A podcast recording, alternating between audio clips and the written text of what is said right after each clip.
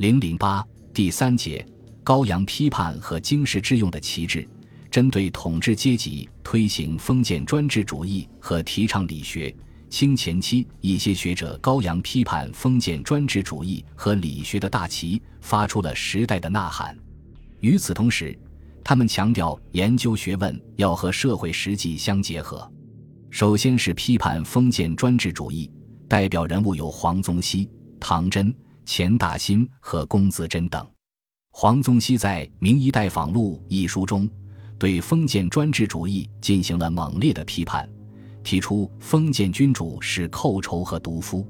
他指出，封建君主为了自己的淫乐，不惜荼毒天下肝脑，离散天下子女，敲包天下骨髓，因而是天下的大害。黄宗羲痛斥封建君主专制制度下的法令不是天下之法。而是一家之法，因而也是非法之法。他还主张，不应以天子是非定是非，因为天子之所是未必是，天子之所非未必非。黄宗羲还明确提出“贵不在朝廷，贱不在草莽”，公开否认皇室的特权地位。唐真在《前书》中，把封建君主看作是杀人的刽子手和罪恶的冤首。他先是否定了君主的神圣地位，认为君主和平民一样也是人，进而指出自秦以来帝王都是贼，都是屠杀百姓的刽子手，清代的帝王也不例外。应当怎样对待这些杀人的君主呢？唐真主张用极刑处置他们。钱大新对封建专制主义的批判是通过考史论学的形式进行的。众所周知，在封建社会中。君主的地位至高无上，使君被认为是大逆不道。钱大新在议论春秋时代是君平仍的历史时，却指出那些被杀的君主都是无道昏君。如果君主贤明，就不会产生乱臣贼子。他反问说：“君臣有道，何至于是？”龚自珍对封建专制主义的批判，表现在他写的一组政论文《明良论》中。他揭露批判了封建专制主义之下的君臣关系，指出专制君主把臣下看作犬马，专制制度好比一根绳索，捆绑着官吏的手足，官吏们则是以犬马自居，毫无廉耻，只知道醉心利禄，谄媚君主。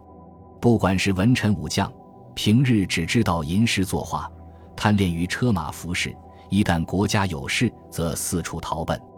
在《乙丙之纪注意》《尊隐》《平均篇》等文章中，龚自珍还把清前期社会演变的趋势分成乱世、衰世、治世等几个阶段，指出道光朝已是衰世阶段，随之而来的将是乱世。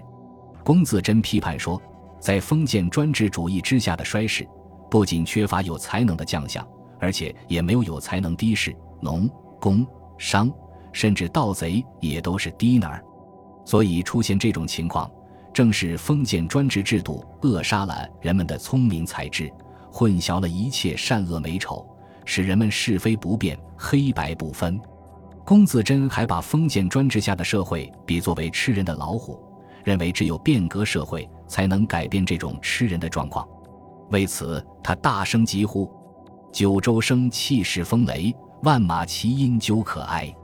我劝天公重抖擞。”不拘一格降人才，其次是批判唯心主义理学，代表人物有顾炎武、朱之瑜、王夫之、傅山、严远、戴震等。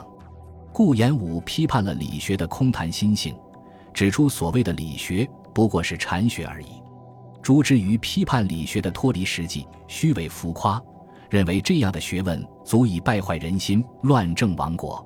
他斥责理学家不曾做的仪式是幽梦衣冠，与金和尚一般。王夫之从哲学思想上对理学观点进行了清算，针对理学家主张的理先气后，他反其道而行之，提出于气上见理。理学家强调存天理，灭人欲；王夫之则指出天理和人欲密不可分，如果离开人欲而别有天理，那不过是佛学的说教。从而揭露了理学的唯心主义本质。王夫之还指斥理学是误国之学、亡国之学，所造成的祸害胜于洪水猛兽。傅山对理学的批判非常尖锐，他把理学家比作漏儒、瞎儒，认为他们的言行和瞎子的言行没有什么区别，都是在沟渠中自以为大。他们生前祭偶像以自尊，死后配祀孔庙以道名。富山指出，理学家们多不知诗文为何物，他们不过是奴君子，他们的学问也不过是不知所云的梦话。颜渊指斥理学是杀人的学问，理学家与贼没有什么不同。对社会造成的危害与砒霜阵雨也没有什么区别。颜渊直接批判朱熹，说他只是说话、读书度日，不仅自误终身，而且企图率天下人固执对中，耗尽身心，成为弱人、病人、无用人。颜渊还批判理学是玄谈玄妙，对国家和百姓毫无用处。如果大家都像理学家倡导的那样去做，士农工商之业将会灭弃。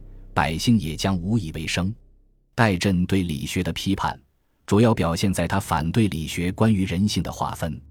理学把人性分成义理和气质两部分，认为气质之性是产生人欲的罪恶渊薮。戴震不同意这种观点，他认为根本不存在义理之性，性是自然的划分，品物的区别。人性包括欲、情、知三个方面。只要人有生命形体，就必然有欲、情、知。因此，戴震认为理学家所谓存天理、灭人欲是非常荒谬的。戴震还揭露理学家所谓的理，不过是以强凌弱的口实。他指出：尊者以礼则卑，长者以礼则幼，贵者以礼则贱，虽失位之顺；卑者、幼者、贱者以礼争之，虽得位之罪。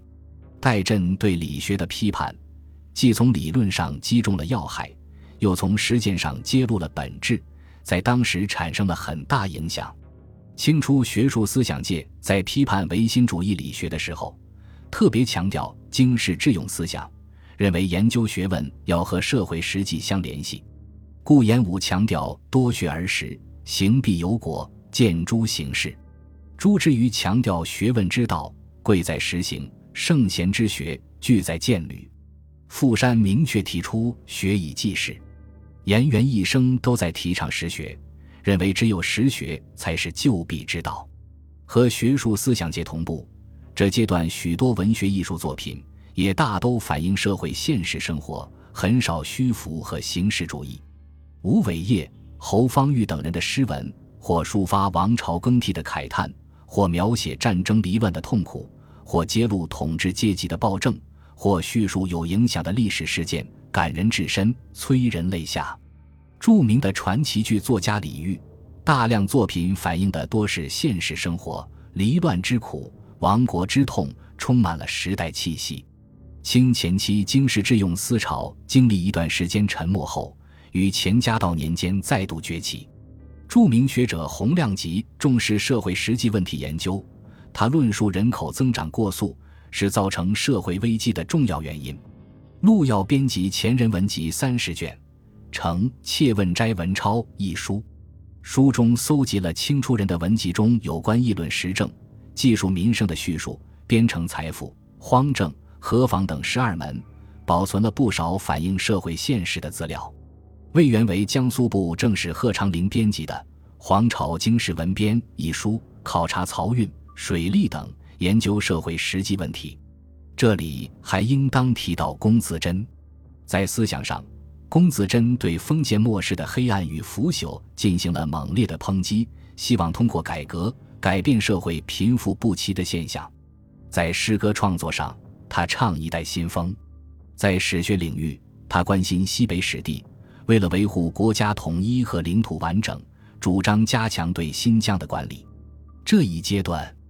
许多人在治学上都表现出了经世致用的特点，把研究学问和社会现实密切地结合起来。